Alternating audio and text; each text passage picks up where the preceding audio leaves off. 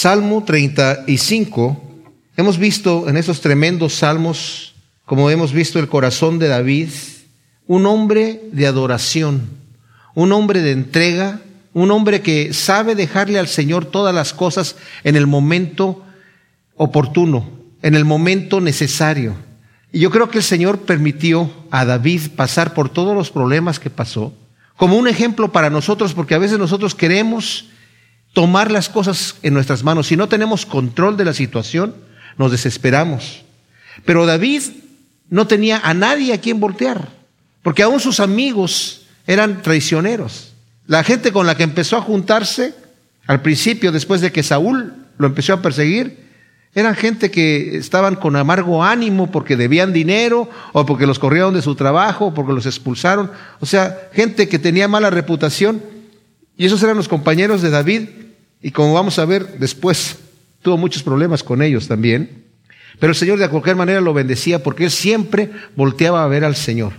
Aquí tenemos un salmo de David que no sabemos bajo qué circunstancias lo escribió. Vamos a leerlo y vamos a entender qué es lo que nos dice aquí. Nos dice, oh Yahvé, contiende con los que contienden contra mí. Pelea contra los que me combaten. Echa mano del escudo y del broquel y levántate en mi ayuda. Saca la lanza y cierra el paso a mis perseguidores. Di a mi alma, yo soy tu victoria. Sean avergonzados y confundidos los que buscan mi vida. Sean vueltos atrás y confundidos los que intentan mi mal. Sean como la paja al viento.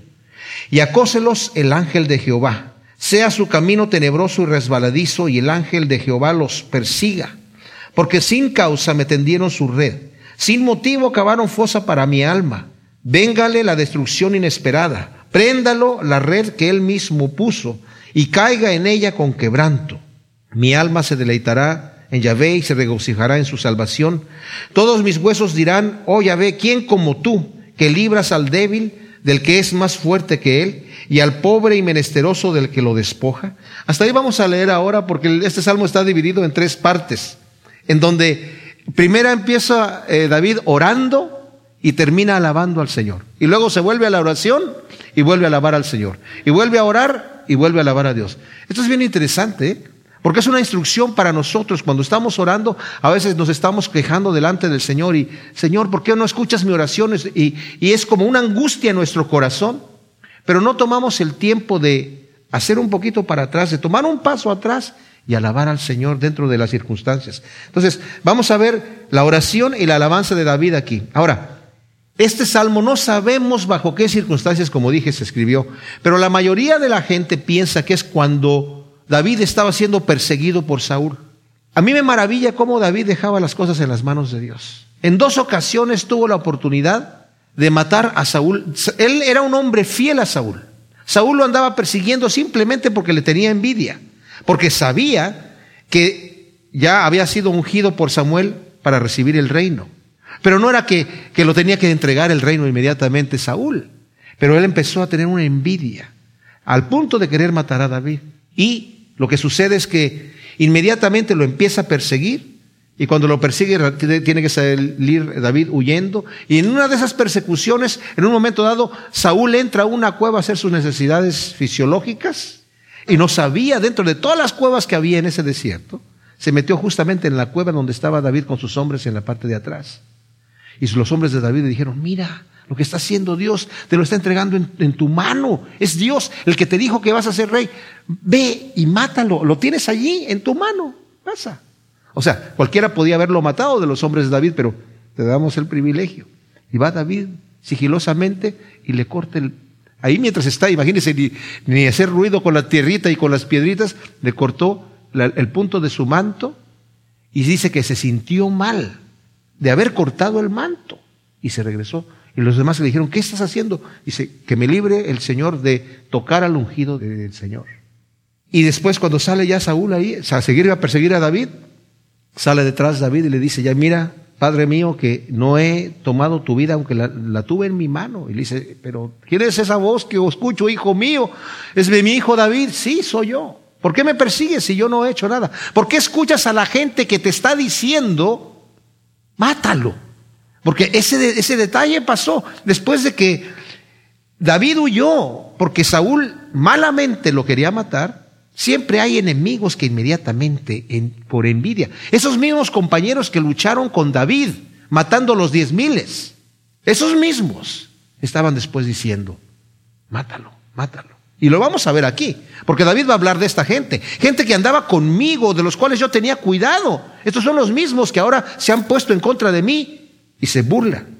Ahora, este salmo, mis amados, se aplica a David, se aplica al Señor Jesús, por supuesto, pero también se aplica a nosotros cuando estamos en problemas y en angustias. Así que, en otra ocasión, y esto quiero decir para, como introducción y ya para entrar al salmo, es que en otra ocasión, la última vez que persiguió Saúl a David, estaban en un campamento en el desierto y baja David con Abisaí, el hermano de Joab, el capitán del ejército de David, y bajan los dos allí al campamento, sigilosamente en la noche, y llegan hasta donde está el rey dormido.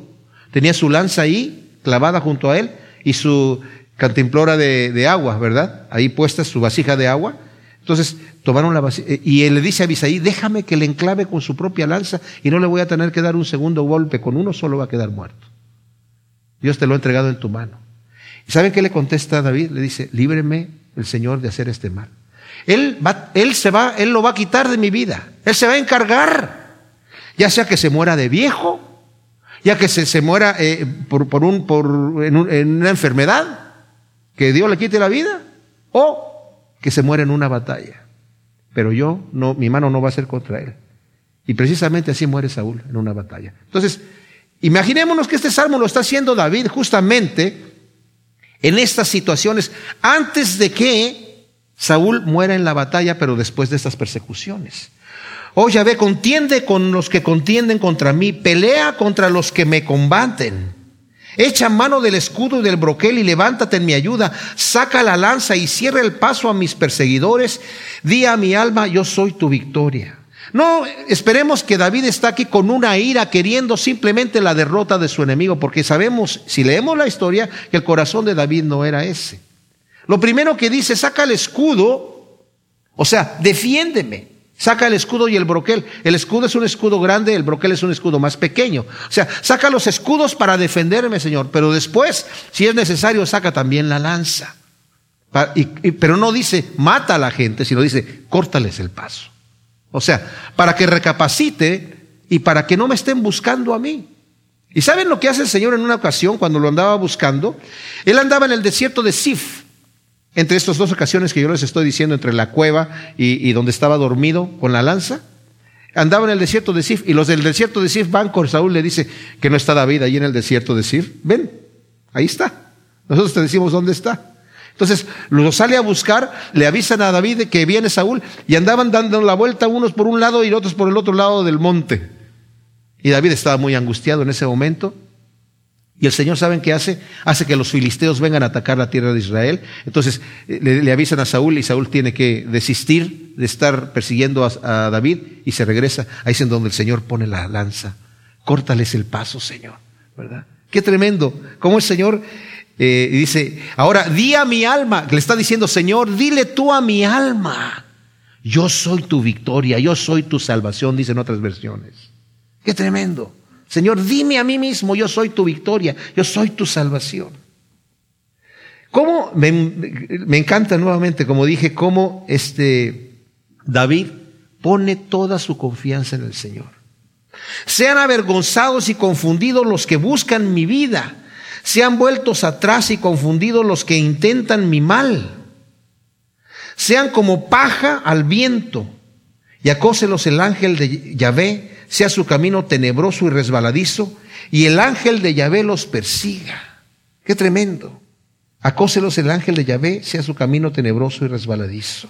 Ahora, él está queriendo que el Señor los confunda para que no puedan encontrarlo a David. David no tenía motivo por el cual esta gente estuviese en contra de él.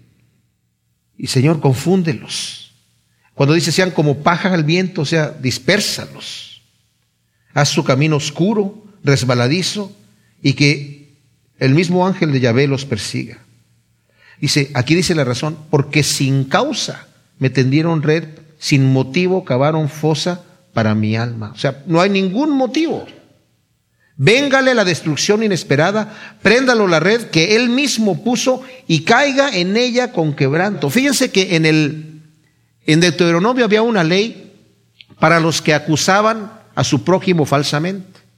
Y la ley esta era nadie va a acusar con falsedad a su prójimo, no va a levantar falso. Y si alguna persona trae una acusación contra su prójimo, tienen que indagar perfectamente bien. Bueno, para empezar, no se permitía la, acusación de una sola persona, con un solo testigo. Tenía que haber dos testigos. Pero si viene esta persona con un testigo que le está ayudando, viene acusando a su prójimo, y obviamente lo que está queriendo es un castigo para su prójimo, por eso lo está acusando. Dice, indagarán bien los sacerdotes y los jueces allí, y si indagan y encuentran que este hombre en realidad estaba acusando falsamente a su prójimo, Háganle a él lo que él le quiso hacer al otro. O sea, el castigo que pensaba que el otro iba a recibir, se lo van a dar a él. Vida por vida. Ojo por ojo, diente por diente. Dice, no le perdonarás, no le tendrás misericordia. Si él quiso hacer ese mal, ese mal le vas a tener que hacer a él, porque él lo intentó. Dice, y así temerá la gente y no van a hacer ese mal contra él. ¿Saben qué? En nuestra época, no se castiga el crimen y por eso como no se castiga el crimen, pues sigue el crimen como si nada. Ay, pero hay que tener compasión con estos pobres criminales. Bueno, ¿y qué de las víctimas? Las pobres víctimas son las que salen perdiendo, ¿verdad? Pero los criminales tienen, están muy protegidos. Es que cuando no se acatan a los pensamientos de Dios, la gente se dispersa, la gente tropieza y se pierde. Ahora, como dije, David aquí tiene petición de oración y adoración petición de oración y alabanza y adoración. O sea, toma su momento en la oración para darle la gloria al Señor. Y en ese momento aquí ah, interrumpe y dice, mi alma se deleitará en Yahvé. Se regocijará en su salvación. Todos mis huesos dirán, oh Yahvé, ¿quién como tú que libras al débil del que es más fuerte que él y al pobre y menesteroso del que lo despoja? Notemos este detalle. Él está pidiendo, Señor, tú eres mi Dios, líbrame de mis angustiadores. Y luego le dice en el versículo 3 eh, al final, di a mi alma, yo soy tu victoria o yo soy tu salvación. Y aquí estás diciendo, oh Yahvé, se regocija mi alma en tu salvación. ¿Por qué? Porque yo ya sé de antemano que tú me vas a responder. Mis amados, esto es fe. Cuando estamos orando al Señor, le decimos, Señor, yo ya sé que tú me vas a responder la oración que yo te estoy pidiendo. Y toma un momento para alabar al Señor. Y dice, todos mis huesos dirán, oh ve ¿quién como tú? Que eres justo y libras al débil del que es más fuerte que él. Me está persiguiendo un hombre que es más fuerte con un ejército mayor, pero tú libras al débil del que es más fuerte que él. Él ya tuvo la experiencia de pelear contra un león, contra un oso y contra un gigante y contra muchos filisteos, estando en desventaja, pero teniendo la gran ventaja de la ayuda de Dios. Es la misma que tenemos nosotros, mis amados. O sea, no veamos a los, a los héroes, entre comillas, de la Biblia como héroes inalcanzables, sino como ejemplo a seguir para nuestras propias vidas. Y continúa con su oración.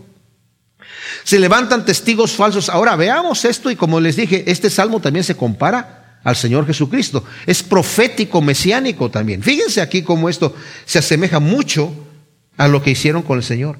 Se levantan testigos falsos de lo que no sé, me preguntan, me devuelven mal por bien, causando desolación a mi alma. Yo en cambio, estando ellos enfermos, me vestía de silicio y afligía mi alma con ayuno hasta que mi súplica a favor de ellos me era concedida como por mi compañero, como por mi hermano actuaba, como el que llora por su madre, afligido me humillaba, pero ellos en mi adversidad se alegran y se juntan contra mí con otros a quienes yo conozco y no cesan de hostigarme.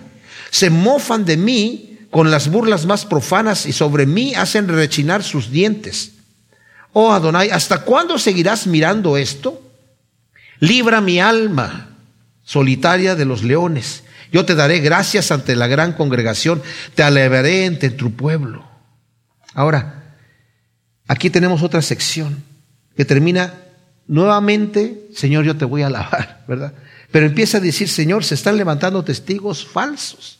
En la vida de David, ¿se imaginan ustedes falsos testigos que estaban testificando en contra de David para quedar bien con Saúl. Ya sabían que Saúl aborrecía a David, entonces para quedar bien con el rey, mira, si no, si David es un malvado, cuando yo andaba ahí matando los diez miles con este tipo, ¿cuáles diez miles? Le contó más números de los que eran, qué sé yo lo que le decían, ¿verdad?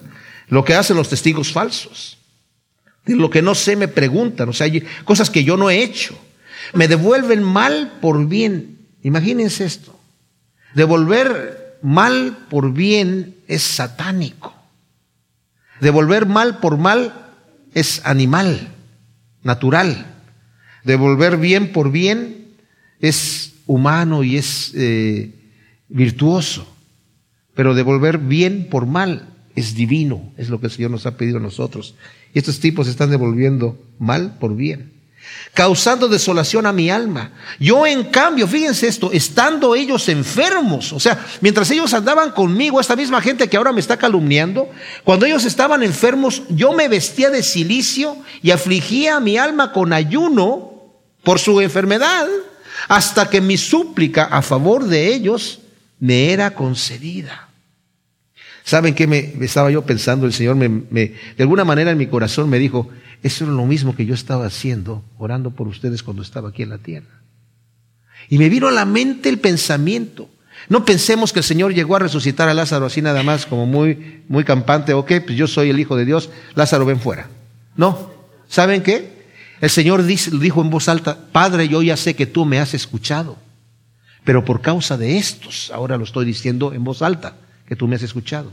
Ahora sí, Lázaro ven fuera. ¿Qué quiere decir?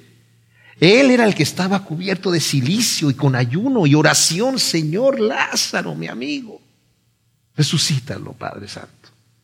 ¿Me entienden ustedes? O sea, nuestro Cristo Jesús, nuestro amado Señor, es un ejemplo para nosotros en que el Señor se pasaba las noches orando. ¿Qué estaba haciendo en la oración?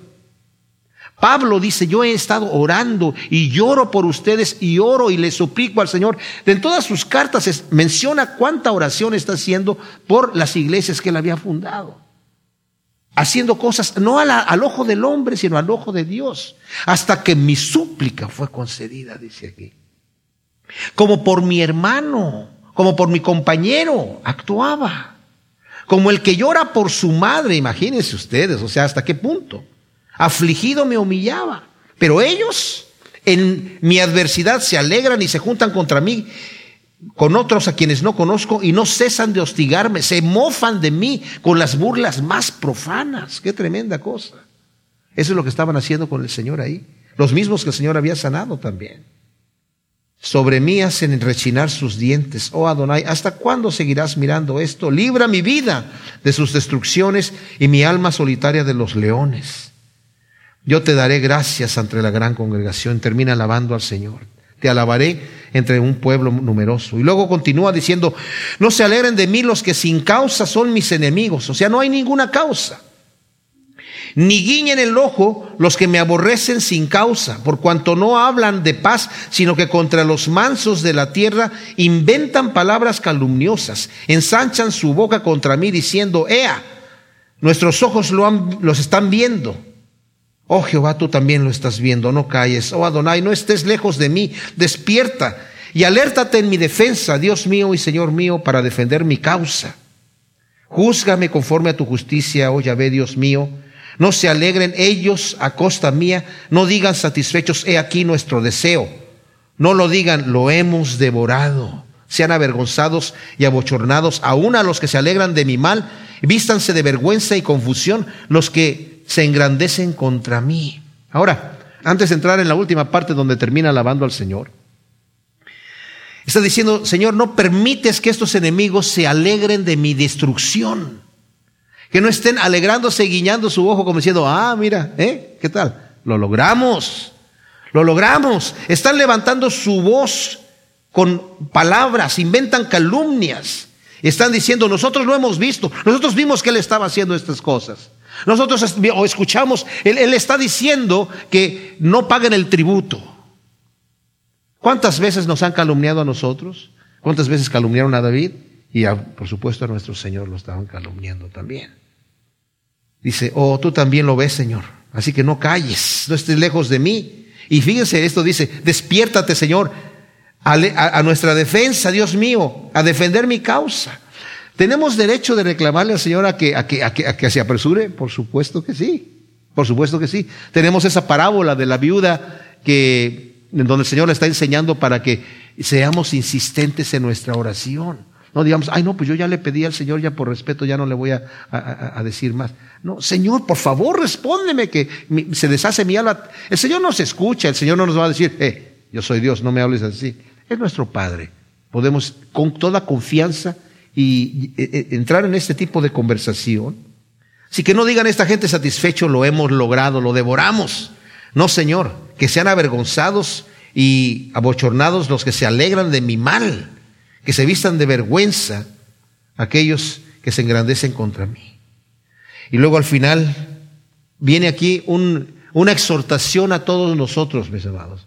Canten de júbilo y alégrense los que se deleitan en mi justicia y digan siempre, engrandecido sea Yahvé, que se complace en la prosperidad de su siervo. Y mi lengua hablará de tu justicia y de tu alabanza todo el día. Obviamente que esto de alguna manera está aplicable a David. Yo no sé en qué manera está diciendo, fístanse de júbilo y alégrense los que se deleitan en mi justicia. Obviamente se está refiriendo a gente que ha observado su, su proceder un proceder justo, por ejemplo, cuando le dijo a, a, la gente, yo no voy a levantar mi mano contra el ungido de Jehová. Era algo digno de, de admirar, de decir, wow, este hombre de veras que es un hombre de confianza. Es un hombre que no va a levantar contra mí, no me va a traicionar a mí, porque al hombre que anda persiguiendo su vida no quiere extender su mano contra él. Pero definitivamente se aplica a nuestro Señor Jesús.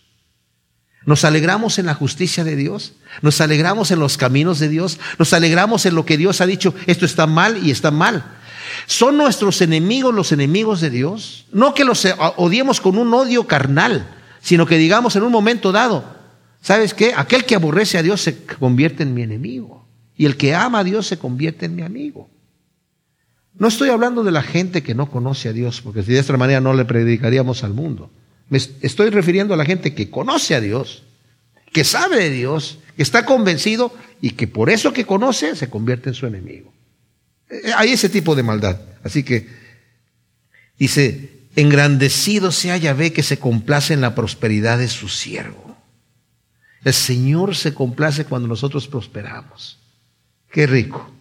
Mi lengua alabará de tu justicia y de tu alabanza todo el día. Y aquí nos está exhortando a nosotros, fíjense que está diciendo, vengan conmigo, dice David, y cantemos juntos con júbilo. O sea, no es una cosa personal. En el mundo, cuando una gente quiere gozarse, o sea, si yo tengo algo, y existe esa envidia de que yo no quiero que nadie más lo tenga, ¿verdad? O sea, en el mundo existe esa maldad de que yo, yo quiero esto, tenerlo yo solo, yo quiero sobresalir y que todo el mundo me admire, mira, aquella persona fue, sí logró aquello, nosotros no pudimos, pero él sí lo logró. Wow, ¿verdad? No soy digno de esta persona. Como, pero en, en, el cristianismo, ¿qué es lo que sucede cuando nosotros tenemos el amor de Dios en nuestro corazón? El mismo Espíritu de Dios nos, nos exhorta, nos insta a compartir ese amor y queremos que la gente conozca a Dios aún a pérdida de nuestros beneficios.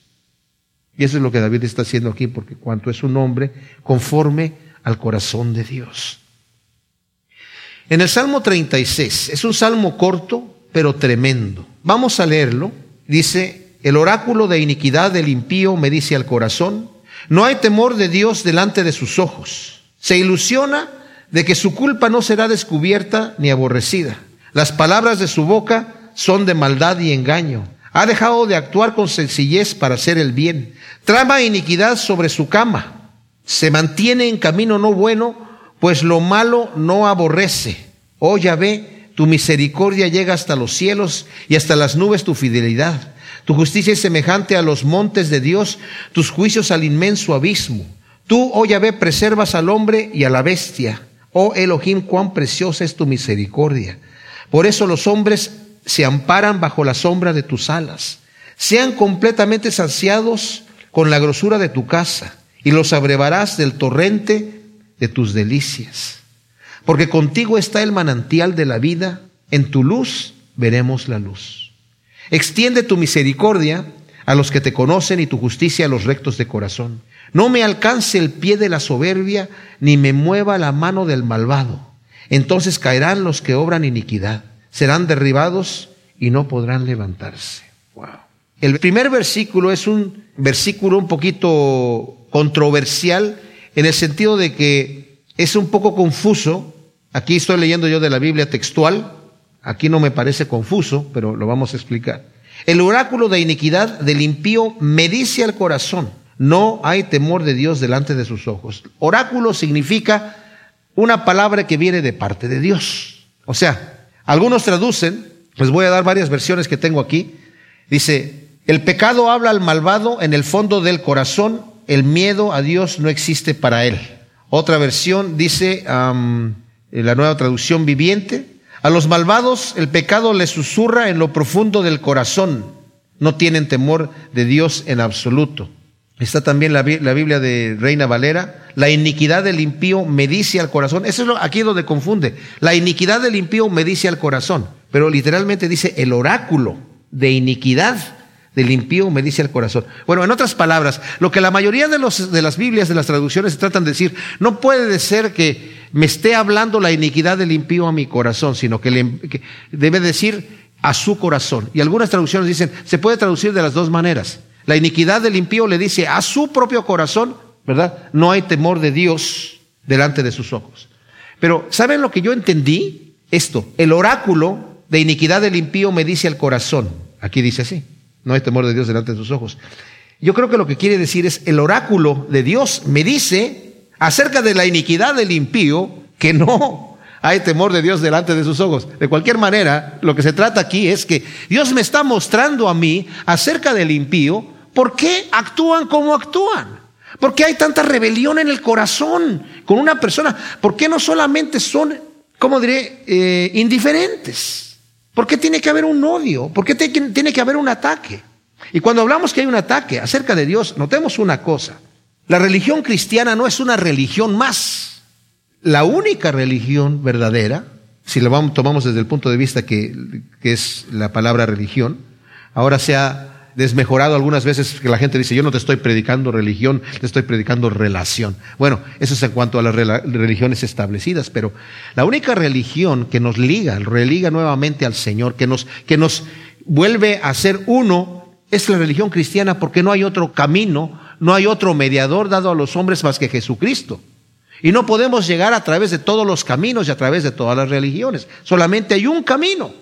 Y esa es la única religión atacada por los ateos. No atacan a los musulmanes, no atacan a los budistas. No claro, los ponen allí como... Pero el ataque severo viene contra la religión cristiana y el odio específico contra Cristo Jesús nuestro Señor y Salvador.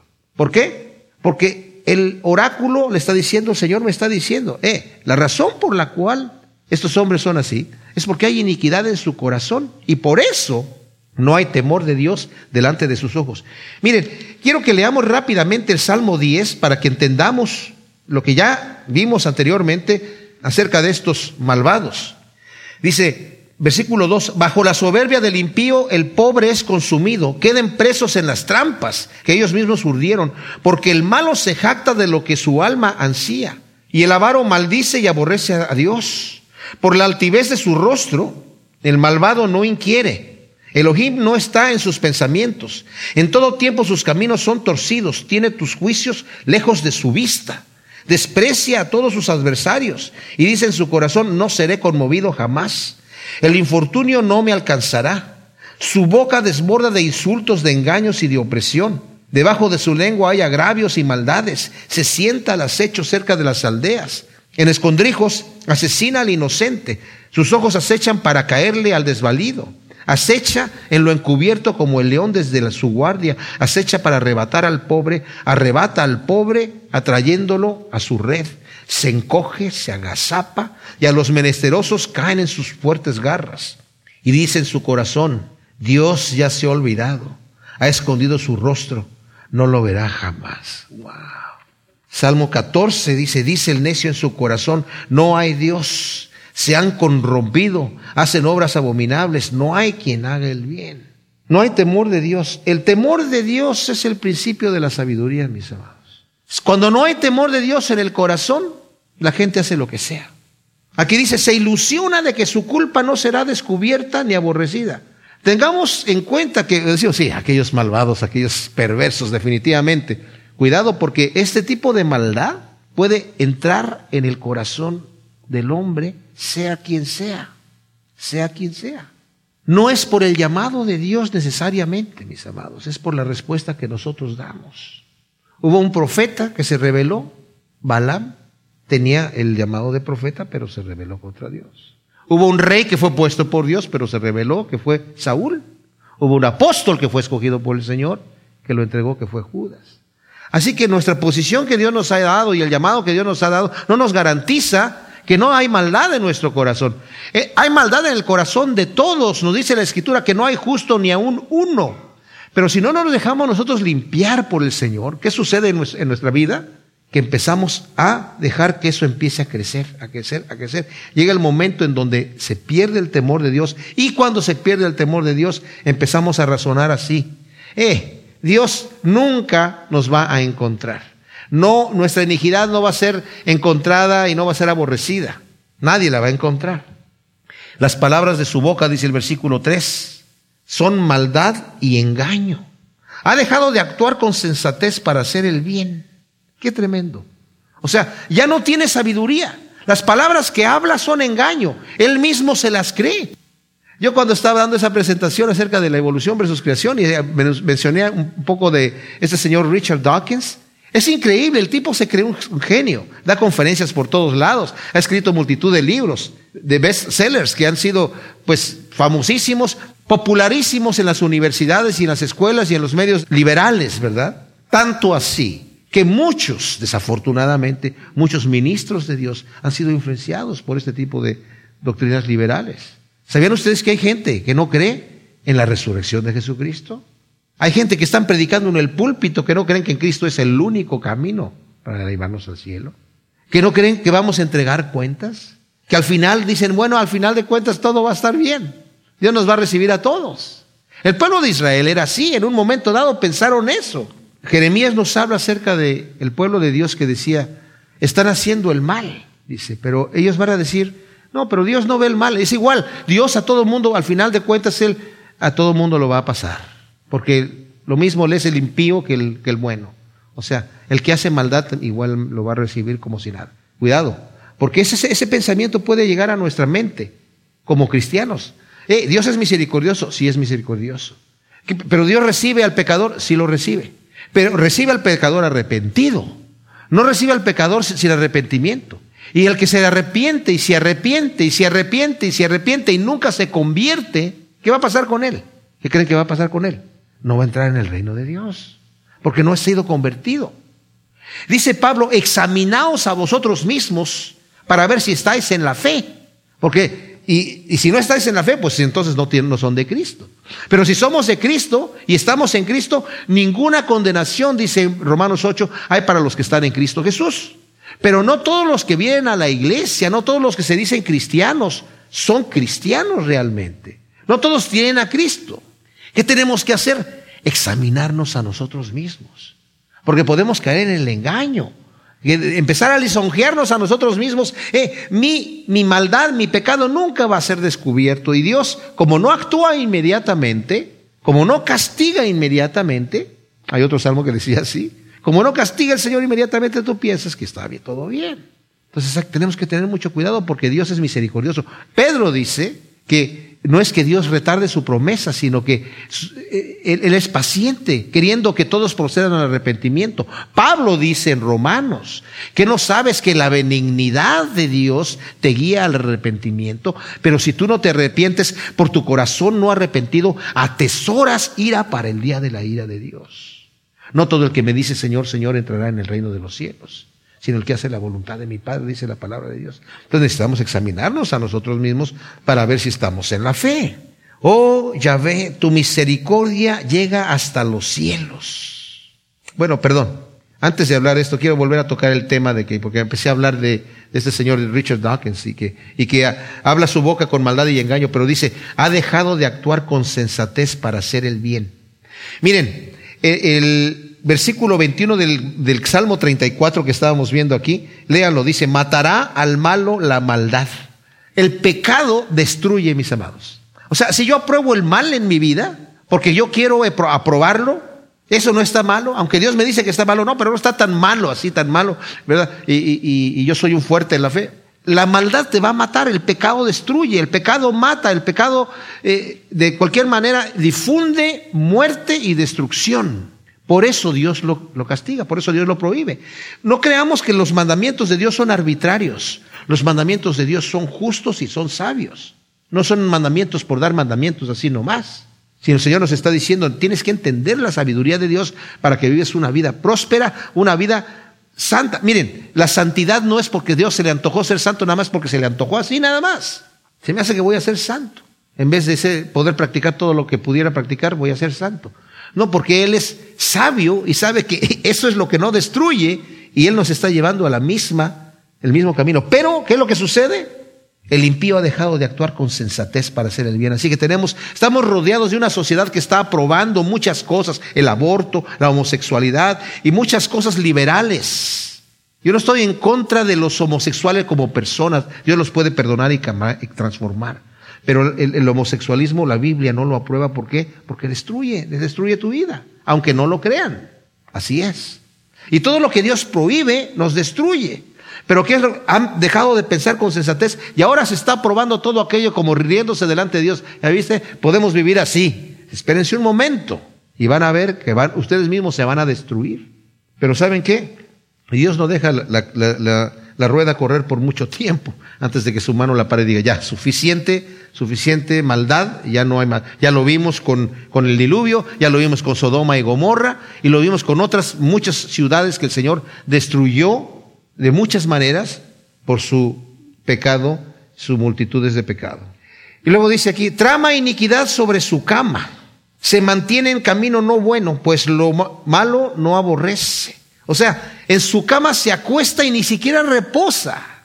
¿Qué es lo que hace el justo cuando se acuesta en su cama? Le da gracias a Dios por todas las bendiciones, está contento, duerme con paz como un niño, ¿verdad? Eh, eh, la persona que tiene paz, y si no tiene paz porque se portó mal, pero es, es una persona justa, en ese momento con un corazón quebrantado viene delante de Dios a pedir perdón. Moja su cama con lágrimas como la mojó David en los momentos de angustia también, pero termina sanando sus huesos, termina en paz con Dios, que es lo que una vez que hemos conocido la paz de Dios no la podemos perder.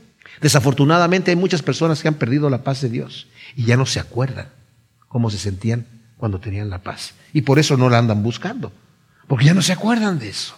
Si se acordaran, si tuvieran una sola vez ese, lo que significa tener esa relación con Dios, esa paz que tuvieron en el pasado, dirían, pero ¿qué estoy haciendo en esta vida que estoy teniendo? Pero, como dice aquí, no tienen sensatez, pero sobre su cama están pensando, ¿cómo voy a hacerle para hacer el mal?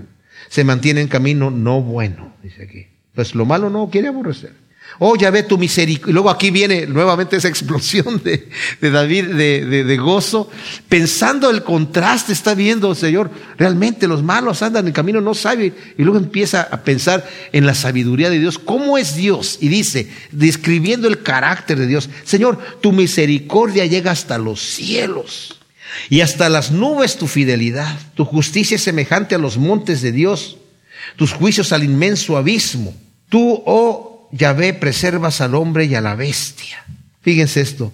Oh, Yahvé, tu misericordia llega hasta los cielos. O sea, Señor, tu misericordia es infinita. Ciertamente, el Señor se caracteriza por tener misericordia. Pero luego dice aquí, hasta las nubes es tu fidelidad. Aunque nosotros permanezcamos infieles, Él permanece fiel. Nuestro Señor siempre va a ser fiel. A sus promesas las va a cumplir. Podemos tomarnos de ella con toda seguridad porque el Señor nunca nos va a fallar. Tu justicia es semejante a los montes de Dios. Esto significa, tu justicia es inmovible.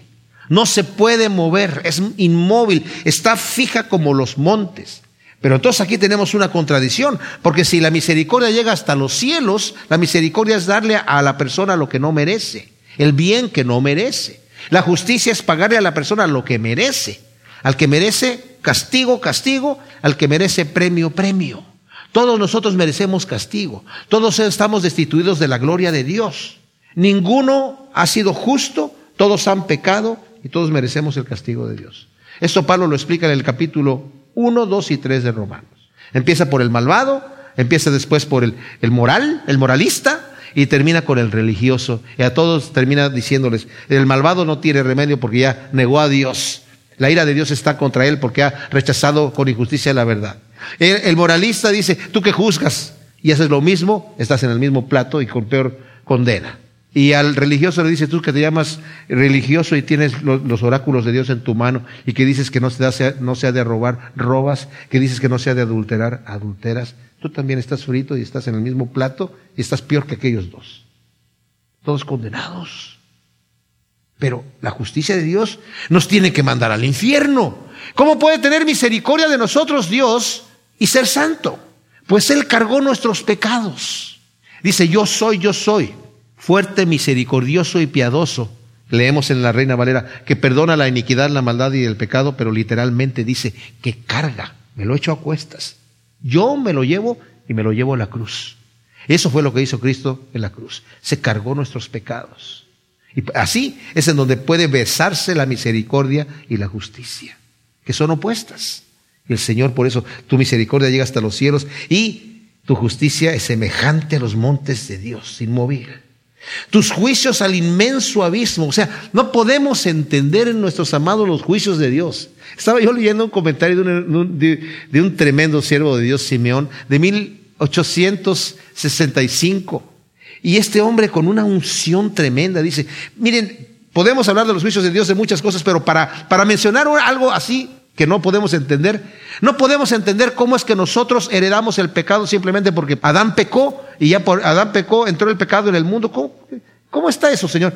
¿Cómo, cómo? No, no lo podemos entender. ¿O sí? No podemos entenderlo. Si yo no hice nada, ya, ya nazco siendo pecador. Bueno, no nos compliquemos mucho porque la maravilla de todo eso, que tampoco entendemos, cómo es que a través de la muerte de Cristo Jesús, ahora nosotros somos declarados justos. Eso sí que es una maravilla, mis hermanos. ¿Cómo es que a través de la muerte de Cristo Jesús entró el pecado por Adán? Somos pecadores, bueno, no lo entendemos, pero ahora también entró la justicia por Cristo Jesús. Y ahora ya somos justos, ahora ya somos justos, los que hemos creído en Cristo Jesús. Maravilloso. Tú, Yahvé, preservas al hombre y a la bestia, parte de la, de la fidelidad. Señor, tú tienes cuidado de los dos de los dos. Dice, Señor, no te preocupes porque vas a comer y que vas a beber. Eh, eh, busca primero el reino de Dios y su justicia y yo me voy a preocupar por ti. No te preocupes tú por lo demás, yo me preocupo por ti. Oh Elohim, cuán preciosa es tu misericordia. Vuelve a mencionar la misericordia. David ha experimentado mucho la misericordia de Dios, nosotros también definitivamente. Y ciertamente yo puedo declarar esto, cuán preciosa es la misericordia de Dios que nos perdona cuando pecamos. Por eso los hombres se amparan bajo las sombras de tus alas. Fíjense, aquí David va a declarar que Dios es, un padre amoroso, no es un padre envidioso, no es un Dios así que de, oh, yo te voy a castigar, tengo aquí el libro. El Señor pagó, envió a su Hijo, de tal manera amó Dios al mundo que envió a su Hijo dentro de este plan perfecto. Entonces, dice, por eso los hombres se amparan bajo la sombra de tus alas serán completamente saciados con la grosura de tu casa. Los abrevarás del torrente de tus delicias. ¿Se imaginan ustedes? Cuando lleguemos al reino de Dios, mis amados, nos vamos a quedar sorprendidos de lo tremendo que va a haber ahí, lo que, lo que vamos a ver, lo que Dios tiene preparado para nosotros en el reino de Dios. Porque contigo está el manantial de la vida y en tu luz veremos la luz. Ciertamente en la luz de Cristo vemos nosotros la verdad. Los que tienen, los que tienen la mente de Cristo, los que son espirituales, juzgan todas las cosas, dice Pablo en Primera de Corintios. Extiende tu misericordia a los que te conocen y tu justicia a los rectos de corazón. Nuevamente, la misericordia es para los que conocen al Señor y la justicia es para los que andan buscando esa justicia. Tenemos que venir arrepentidos delante de Dios para que se aplique esa justicia. Al final termina con una petición, Señor, no me alcance el pie de la soberbia ni me mueva la mano del malvado. No permitas que los malvados se acerquen a mí y me destruyan. Entonces caerán los que obran iniquidad, serán derribados y no podrán levantarse. Qué tremendo salmo. ¿Saben qué, mis amados? Yo en este salmo veo, por un lado, al impío en su necedad, en su ceguedad, en su orgullo, se va hundiendo cada vez más, cada vez más, pensando que cada vez va a surgir mejor. En cambio, el, humilde, el que tiene la verdad, no se enorgullece porque no podemos. Si tenemos la verdad, vamos a, ser humildes. Y vamos a llegar con humildad a presentar la verdad. Por eso es que no podemos compartir y, discutir los que no quieren creer en el Señor con los que sí creemos, no podemos llevarlo a un debate en sí, porque algunos, ellos obran con arrogancia y nosotros con qué vamos a hablar, con arrogancia también. No podemos llegar con el mismo argumento. Tenemos que, no, es que tiene que ser así, por fe. Si no quieres creer, si no quieres recibir lo que está a los ojos, ahora podemos enojarnos de esto, pero ¿por qué no puede entender esta persona lo que le estoy diciendo? Porque el príncipe de este mundo tiene los ojos cegados. Entonces lo que tenemos que orar es, Señor, ábrele los ojos para que vea la verdad. Eso es lo que tenemos que hacer. Porque la verdad está allí. Dios no se anda escondiendo. Pero Dios tampoco se anda manifestando así. La persona que realmente quiere, dice, al que toca, se le abre. Al que busca, encuentra. El que pide, se le da. El que es demasiado orgulloso para pedir, no va a recibir. El que es demasiado orgulloso para buscar, no va a encontrar. El que es demasiado orgulloso para tocar, jamás se le va a abrir. Porque recordémonos que cuando Jesucristo dice yo estoy a la puerta y toco, no es un mensaje evangelístico, es un mensaje a la iglesia, a nosotros. Cuando estamos un poco fríos, dice Señor, yo estoy tocando ahí la puerta, estoy dando, es más, dando aldabonazos para que me abras y para que tengamos una comunión. ¿Qué te pasa? Yo quiero cenar contigo, quiero platicar contigo, porque te sientes mal, porque estás triste. Qué increíble el Señor quiere tener una relación con nosotros así, mis amados. ¿Estás triste? ¿Estás derrotado? ¿Estás afligido? con algún pecado, con alguna duda, con alguna situación, el Señor está tocando a la puerta de tu corazón y te quiere llenar de su grosura y de sus delicias. No pensemos que eso nada más es allá en el reino de Dios. El Señor nos da aquí las primicias de su espíritu y nos gozamos desde aquí de lo que el Señor tiene para nosotros. Señor, gracias por tu palabra, tremenda palabra tuya, Señor, que nos permite ver lo que tú tienes para nosotros planeado y lo empezamos a gustar desde ahora, Señor. Te alabamos y te glorificamos. Señor, bendito sea tu nombre. Enaltecido seas para siempre, Señor. Gracias, muchas gracias por haber dado a tu Hijo a morir en la cruz y Señor Jesús, gracias por morir por nosotros. Ciertamente mereces toda la honra y toda la gloria, Señor. Rey de reyes y Señor de señores. Santificado sea tu nombre. Venga tu reino y hágase tu voluntad aquí en la tierra como en el cielo, en el nombre de Cristo Jesús. Amén.